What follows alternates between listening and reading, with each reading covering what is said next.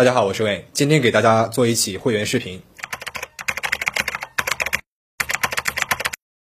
那么今天给大家讲的这个案件呢，是发生在二零零五年的新加坡。新加坡一直以来呢，都是以良好的治安而闻名的，是全世界犯罪率最低的国家之一了。而今天的这个案件的凶手的凶残程度呢，可以说是新加坡犯罪史上数十年以来最罕见的一起了。当年呢，甚至是在新加坡引起了一段时间的恐慌。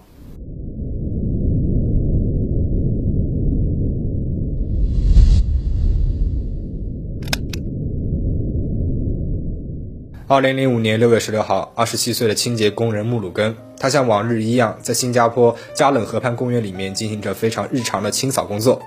在打扫到河岸边的时候，他发现了一个纸箱子。这个纸箱子里面似乎是被水泡过了，底部都已经有点泡烂掉了。穆鲁根呢，他抱起了箱子，准备带走，然后处理掉。就在这个时候，一个半透明的绿色塑料袋掉了出来。他打开塑料袋看了一眼，立刻是被吓得魂飞魄散。塑料袋里面装着的是两截人的腿部碎块。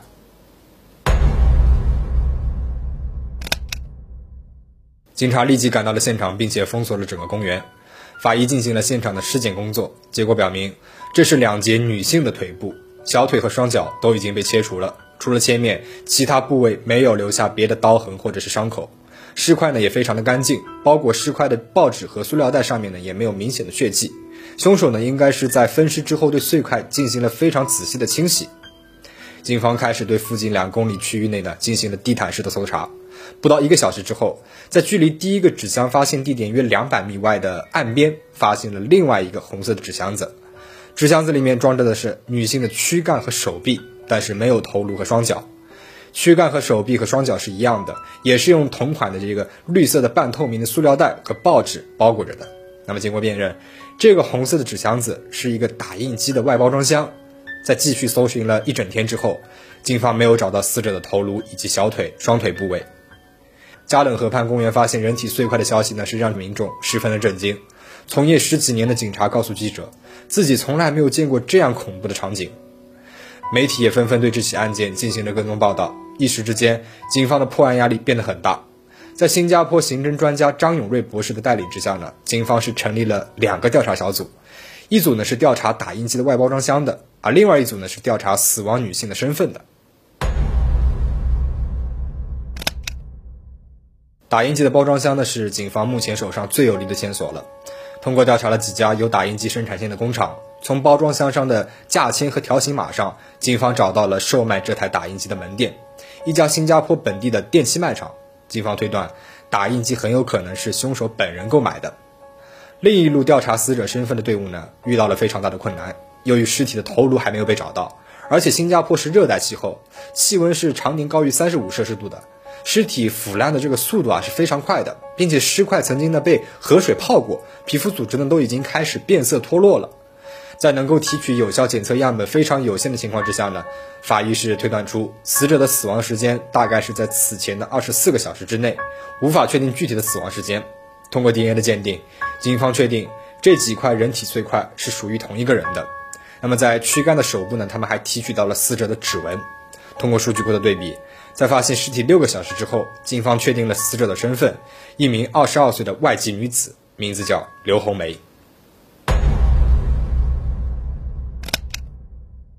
刘红梅是中国吉林省长春市朝阳区大屯镇的人。三年之前，她来到了新加坡生活和工作，在一家微型芯片厂的生产线上面做操作员。她身材娇小，只有一米五，皮肤白皙，相貌较好，和姐姐一起生活。他们租住在工厂附近的一个房子里面。警方来到了刘红梅的工作单位，通过对同事的询问，有了非常重大的发现：刘红梅在一年之内曾接连升级，跳了两级，这让大家呢感到愤愤不平。有一些同事，他们表示，曾经看到刘红梅和主管梁少初之间啊举止是非常的密切，怀疑两个人保持着某种暧昧的关系。刘红梅才得以在短时间里面呢迅速的现身。警方随后查阅了他的个人工作档案，其中一份文件表明，在大半年之前，有位同事向上级举报，他看到梁少初趁刘红梅在电脑前工作的时候，从后面拥抱并且亲吻她。当时这起桃色新闻呢，在公司里面是闹得沸沸扬扬的。上级马上对两个人是进行了口头警告处分。警方立即传唤了梁少初，但是他们没有提到刘红梅已经死亡，而且遭遇了分尸的信息。在询问的过程当中，梁少初一开始是非常抗拒提到刘红梅的，他极力想撇清与她的关系，反复强调着：“我是个顾家的人，我有家庭孩子，别给我扣帽子。警察怎么能够诬陷好人呢？”这样不必要的一个狡辩呢，让负责审讯的警方是起了疑心了。同时，警方还发现梁少初在回答问题的时候。他的双手一直是不自然的交叉的放在一起的，仔细观察，他的手指上面还有一些细小的伤口，似乎非常不想让警察看到。主审的警察提出让梁少初把双手张开的时候，他的手不受控制的颤抖了起来。种种表现让警方觉得梁少初与刘红梅的死是脱不了干系的。到了后来，警方来到了梁少初位于新加坡东部的家里面，在他的家的橱柜里面发现了与包裹尸体非常相似的中文报纸、绿色塑料袋。一把有些破损的刀，以及在紫外光下有血迹反应的几件衣服。六月十六号晚上八点三十分，在发现尸体十几个小时之后，梁少初以嫌疑人的身份被带回到了警察局，接受了进一步的审讯。在接近十个小时的审讯过后，梁少初承认是自己杀害了刘红梅。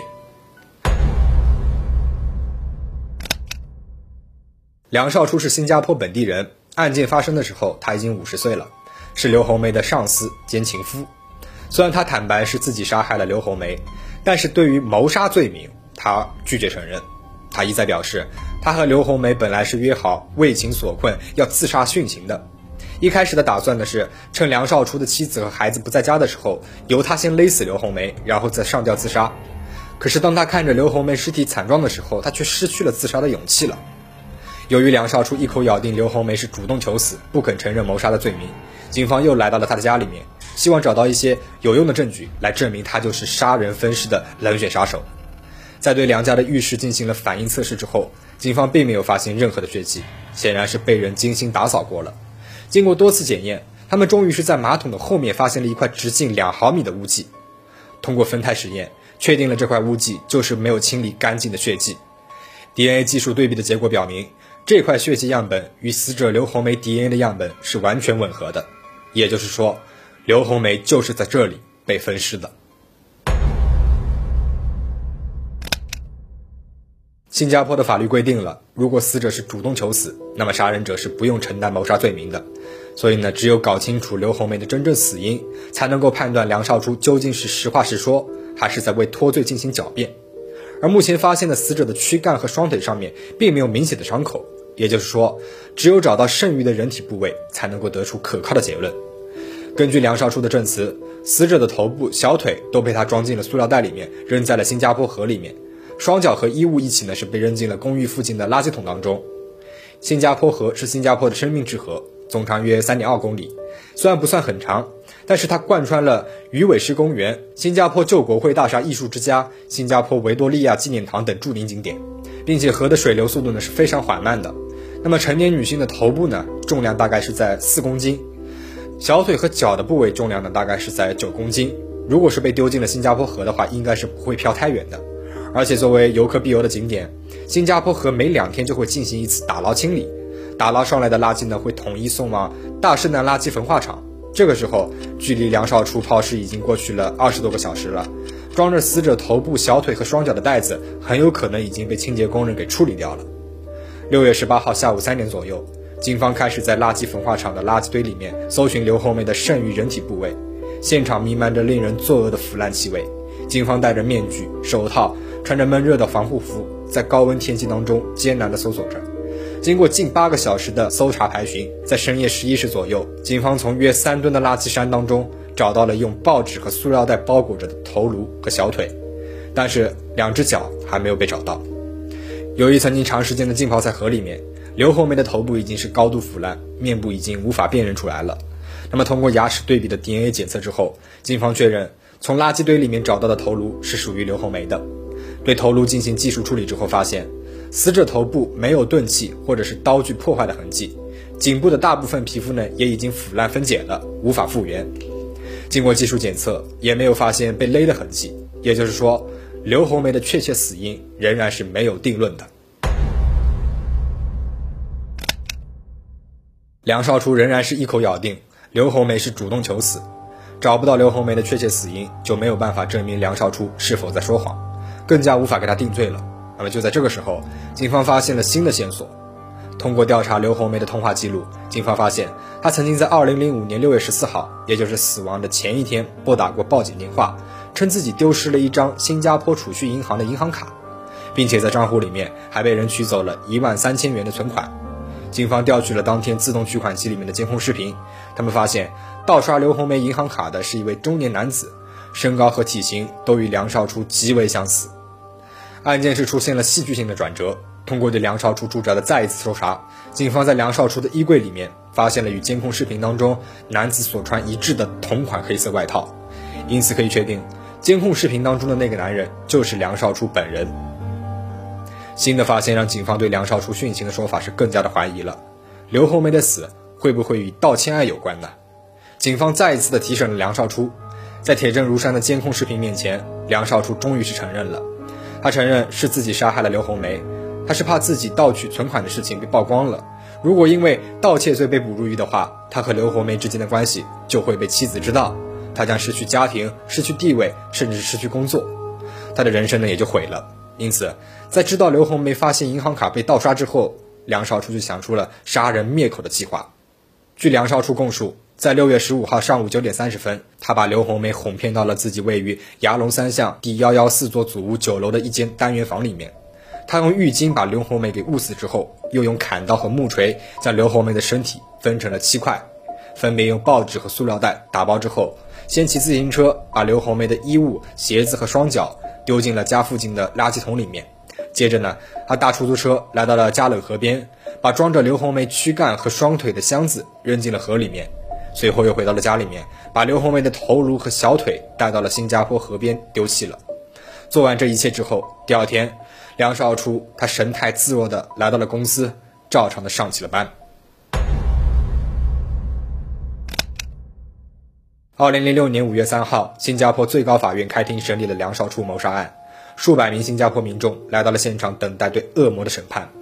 在庭审当中，梁少初再一次的推翻了之前的证词，他坚称是刘红梅主动提出殉情的，因此刘红梅是自愿被杀还是故意被杀，成为了控辩双方争论的焦点。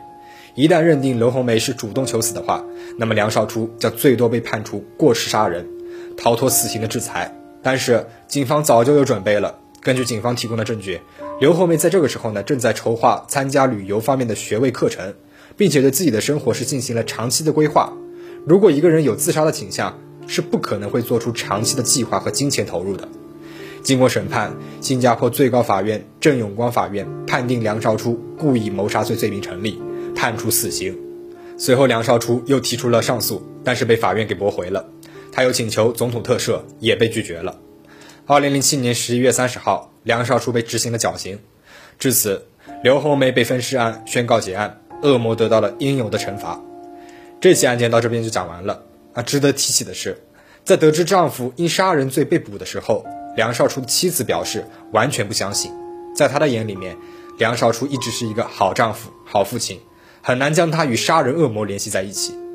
在案件审理和判决期间，面对种种的证据，梁少初的妻子终于是相信了事实。他选择了保持沉默，拒绝了所有媒体的采访，甚至连庭审都没有出现。